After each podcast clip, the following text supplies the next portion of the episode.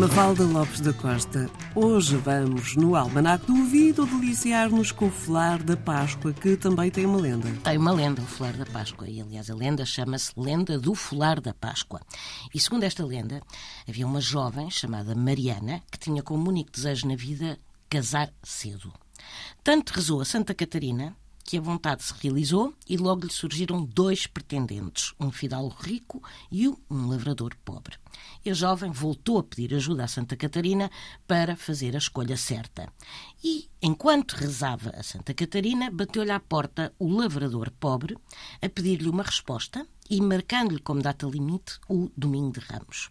Passado pouco tempo, naquele mesmo dia, apareceu o fidalgo a pedir-lhe exatamente a mesma coisa. Ora, chegado o domingo de Ramos, uma vizinha, muito aflita, avisou Mariana que o fidalgo e o lavrador se tinham encontrado no caminho e que, naquele momento, travavam uma luta de morte. Por Mariana. É claro que Mariana correu até ao lugar onde os dois se defrontavam e foi então que, depois de pedir novamente ajuda a Santa Catarina, soltou o nome de Amaro. Amaro era o lavrador pobre.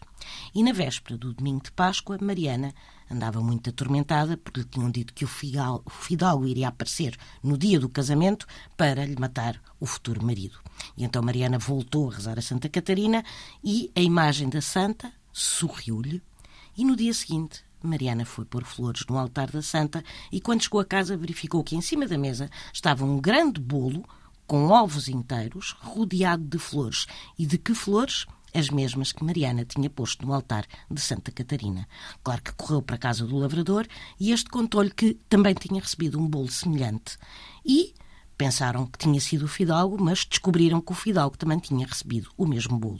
Ou seja, na prática, foi obra de Santa Catarina, que a partir daí passou a fazer todos, passou a fazer com que aparecesse todos os anos um folar na Páscoa e este tornou-se uma tradição que celebra a amizade e a reconciliação.